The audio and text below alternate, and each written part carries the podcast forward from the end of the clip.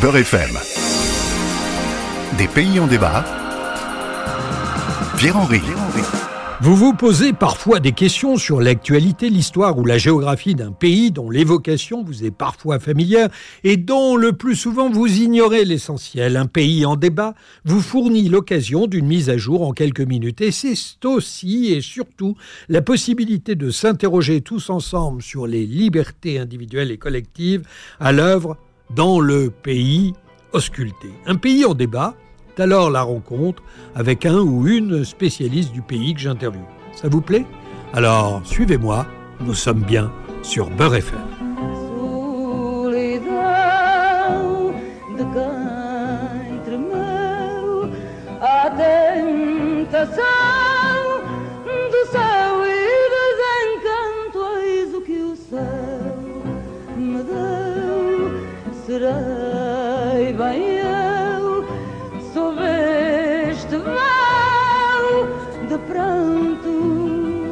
Cette semaine, nous allons vous parler du Portugal, ce pays européen de 10 millions d'habitants. Nous allons vous en parler sous un angle particulier, celui d'une musique populaire qui continue à mobiliser les Portugais de France, le fado.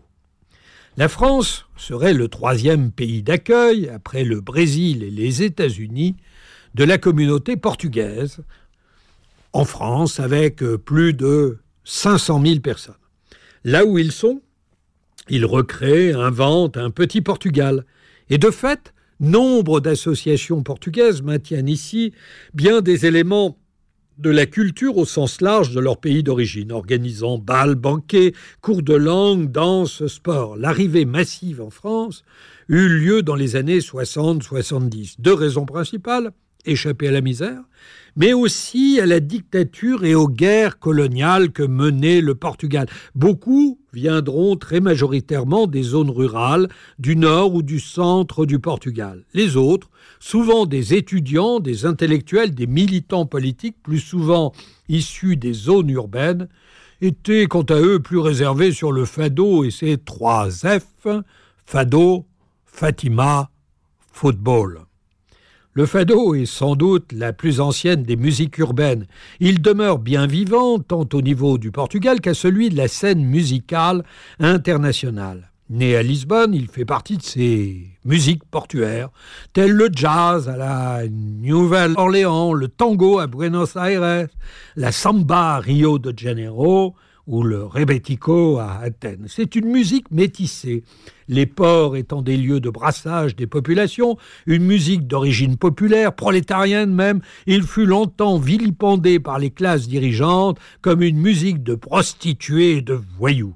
Il conquit peu à peu les classes moyennes grâce à l'intérêt que lui portèrent quelques aristocrates, les Marialva, venaient s'encanailler dans les bas-fonds lisboètes. Le fado va accompagner la montée de revendications républicaines, socialistes, anarchistes à la fin du XIXe siècle et au début du suivant avec des textes très engagés, parfois violents. Puis vint la dictature salazariste. Le fado devient alors chanson nationaliste qui eut un succès touristique spectaculaire, diffusé dans tout le pays par la radio alors naissante, puis propulsé sur la scène internationale par la voix de la grande interprète que fut Amalia Rodriguez. Contre-coup injuste, mais prévisible. Le fado fut, après le coup d'État des jeunes militaires, le 25 avril 1974, et la chute du salazarisme, assimilé à la dictature. Après avoir été conspué par la droite, le voilà qui le devenait par la gauche. De droite ou de gauche, le fado?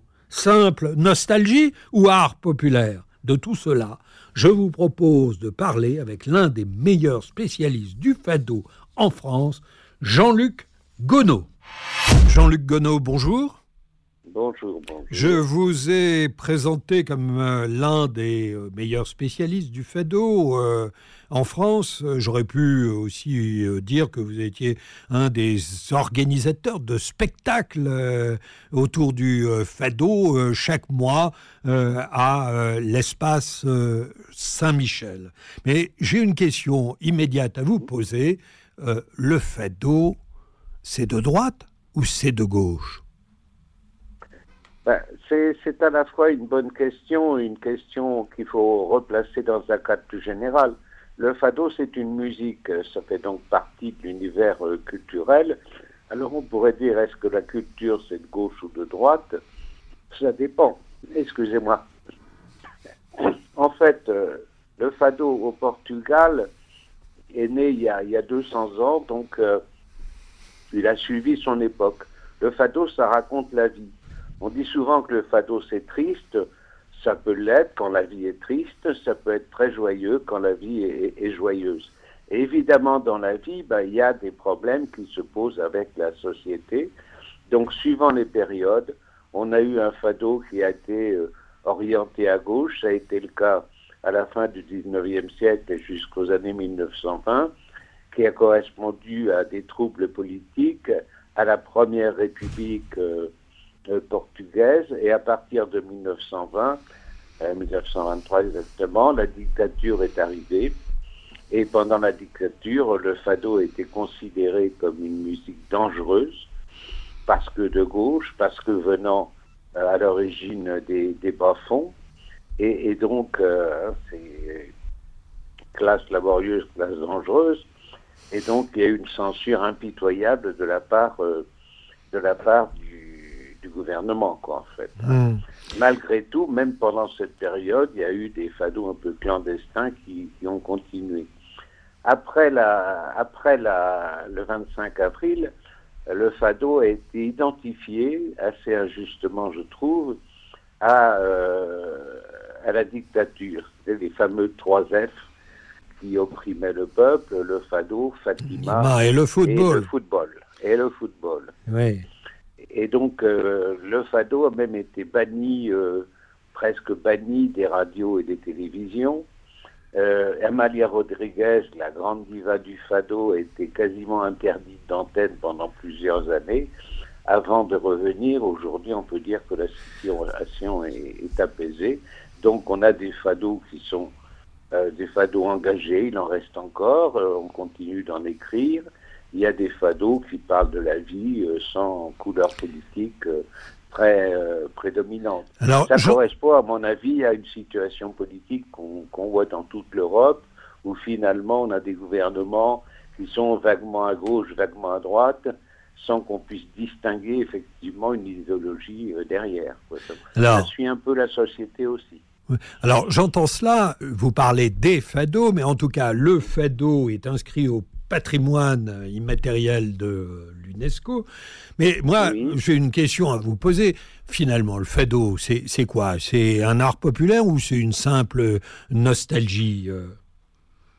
Bon, c'est un art populaire, incontestablement. Ça le différencie du folklore, parce que le fado a su évoluer. Le folklore, en fait, reprend indéfiniment euh, des formes, euh, des formes anciennes et, euh, les maintient en, vie, mais sans apporter euh, la plupart du temps de modifications ou de nouveautés. Le fado, lui, a évolué. Il a évolué dans la musique un peu, voire même beaucoup quelquefois, et surtout dans les textes, puisque au départ, les textes de fado venaient du, peuple pas forcément très éduqué, et maintenant, de, mais depuis d'ailleurs quelques décennies, de, grands poètes portugais, de, grands, de grands écrivains aussi. Saramago a un prix Nobel. Oui, mais alors a écrit pour le fado aussi, donc il a, il a évolué. C'est pour ça que c'est un art populaire, ça l'est resté, mais euh, c'est pas un folklore. Oui, mais j'entends ça, mais le fado, y a-t-il des productions actuelles? Franchement, qu'est-ce que pèse euh, le fado euh, par rapport euh, à un chanteur aujourd'hui adulé sur la scène portugaise, en tout cas par les jeunes gens comme Tony Carrera. Le fado, ça existe vraiment aujourd'hui de façon contemporaine?